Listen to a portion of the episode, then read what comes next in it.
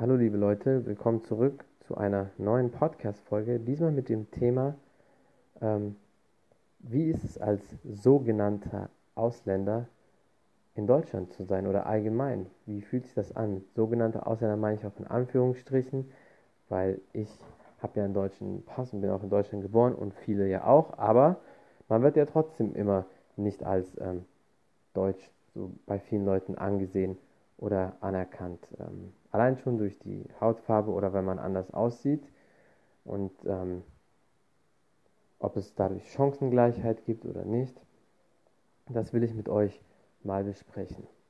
Also zunächst einmal kann ich nur von meiner Erfahrung sprechen. Ich hatte nicht wirklich Probleme. Also in der Schule war trotzdem für mich immer so, ich hatte immer das Gefühl, ich muss mich irgendwie mehr beweisen als die anderen. Dadurch war ich auch immer meistens besser als viele Deutsche, in Anführungsstrichen, in der Schule, weil ich mir immer mehr Gas, äh, mehr Gas gegeben habe, mehr Mühe gegeben habe und meine Eltern auch gesagt haben, ich muss noch mehr Gas geben, weil auf uns immer eher geschaut wird als auf Deutsche. Es wird auch immer dann so gesagt, ja, sonst sind die dummen Ausländer, die so schlecht in der Schule sind, was irgendwo ja auch stimmt, was viele Leute leider auch damals, genauso wie heute, immer noch machen, was völliger Schwachsinn ist. Zumal ich sowieso finde, Schule hat auch mit Interesse zu tun. In den Fächern, wo sich jemand dafür interessiert, da geht der richtig auf und ist richtig gut. Und andere Fächer, wie zum Beispiel bei vielen, ist das äh, Mathe, wo man einfach keinen Bock hat, da wird man dann auch nicht gut sein.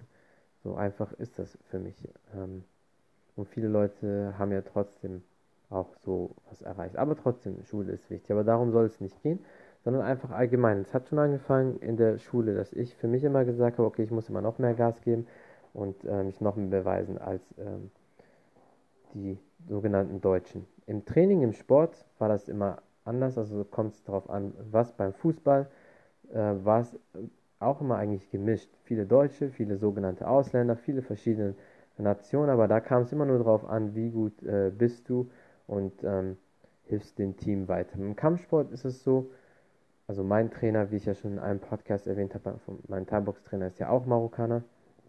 Das ist was anderes, aber beim Kampfsport ist es so, du bist auf dich trotzdem alleine gestellt. Also man hat zwar seine Trainingspartner und man lernt die Sachen und der Trainer ist da, aber es ist eine Einzelsportart. Du entscheidest, wie oft gehst du zum Training und äh, was willst du daraus machen. Übst du zu Hause noch extra aber da ist beim Kampfsport ist allgemein eigentlich schon immer ein Multikulti. Da gab es nie Probleme.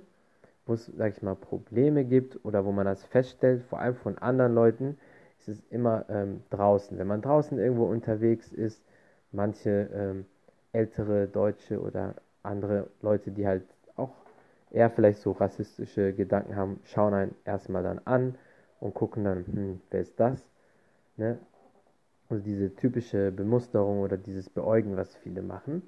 Aber so wirklich Probleme hatte ich nicht. Aber ich weiß von vielen Leuten, dass es als sogenannter Ausländer, auch wenn man einen deutschen Pass hat oder sogar noch Deutschland geboren ist, dass es nicht immer ganz so einfach ist, weil viele akzeptieren dich trotzdem nicht als den richtigen Deutschen, weil du einfach anders aussiehst, weil deine Familie anders ist. Und das ähm, stört sehr, sehr, sehr viele. Und es gibt auch, wie oft schon in Tests gezeigt wurden, in vielen Berufen oder wenn die sich bewerben, dass ähm, wenn jetzt beide, sage ich mal, die gleichen Noten, gleiche Qualifikation haben, dass öfters mal der Deutsche trotzdem vorgezogen wird. Deswegen gab es ja auch oft ähm, diese Aktionen mit anonymen Bewerbungen oder dass nur die Bewerbung geschrieben wird, ohne dass der richtige Name draufsteht oder sonst was oder eine Online-Bewerbung, das machen die auch viel, damit die Chancengleichheit wiederhergestellt wird. Und ich finde, in Deutschland ist es im Vergleich zu anderen Ländern schon ganz gut mit der Chancengleichheit und dass, ähm, wenn einer wirklich gut ist, dass er sich auch durchsetzt gegenüber einem Deutschen, der dann nicht so gut ist wie er, aber es ist trotzdem noch Potenzial da, das zu verbessern und ähm, ja, dass man vielleicht den sogenannten Ausländern in Anführungsstrichen eine Chance gibt. Also vor allem, wenn man er nicht so gut ist oder vielleicht nicht so erfolgreich, sei es im Sport, in der Schule oder im Berufsleben, hat man als sogenannter Ausländer dann trotzdem schon eher Probleme, was ich von vielen mitbekommen habe oder von Freunden und Bekannten. Und, das, und während dann Deutsche, die genauso aber auf dem Level sind, die auch nicht so wirklich gut sind, da dann schon eher Vorteile haben. Und das ist halt eine Sache, die geht wahrscheinlich so nicht ganz leicht aus der Gesellschaft raus, aber man kann sich jetzt nicht zu stark beschweren. In Deutschland ist es definitiv besser als in anderen Ländern, aber perfekt natürlich noch nicht.